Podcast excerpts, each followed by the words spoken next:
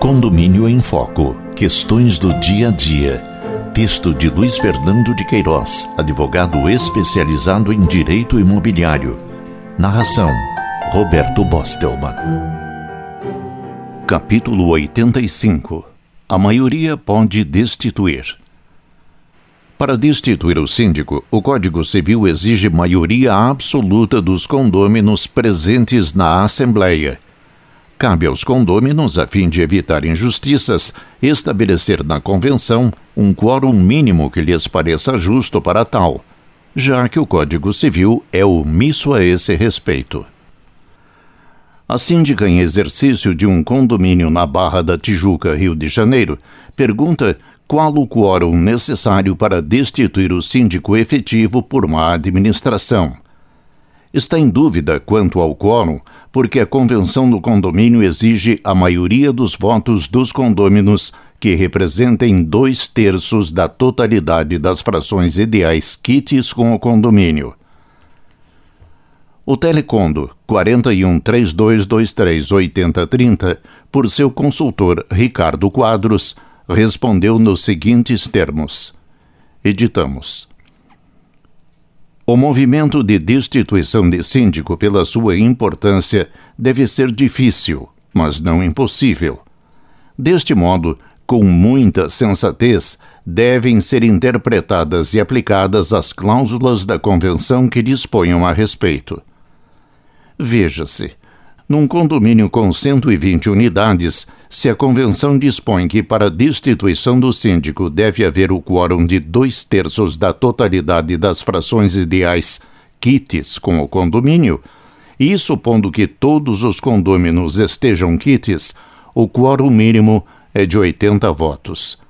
É muito difícil, para não dizer impossível, conseguir esse número de votos em assembleia.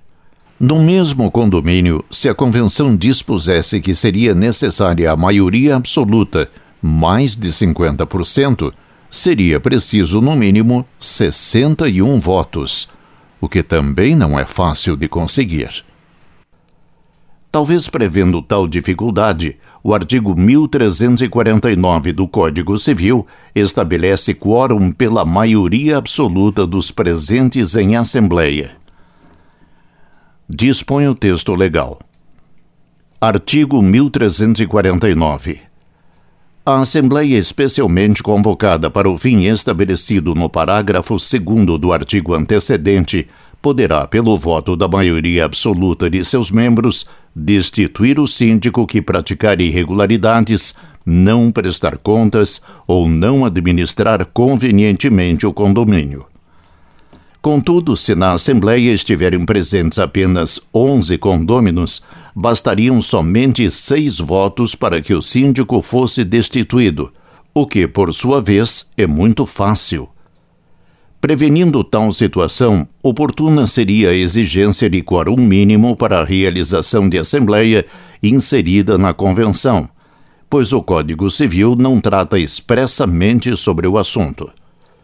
Em princípio, Toda convenção pode dispor a respeito de quórum mínimo para abertura e realização de assembleia para destituição de síndico, porque essa norma não contraria o Código Civil. No caso em tela, para destituição do síndico, não para realizar a assembleia, a convenção exige a maioria dos votos dos condôminos que representem dois terços da totalidade das frações ideais kits com o condomínio.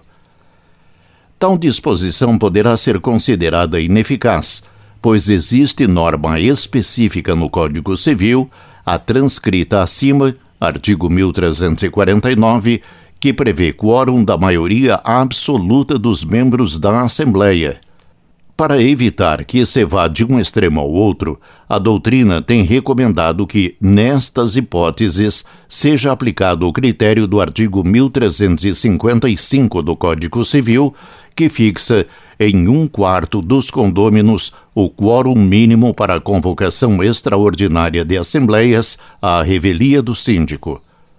Mas esta é apenas uma interpretação, ou aplicação das leis do bom senso não um dogma a ser imposto em qualquer situação.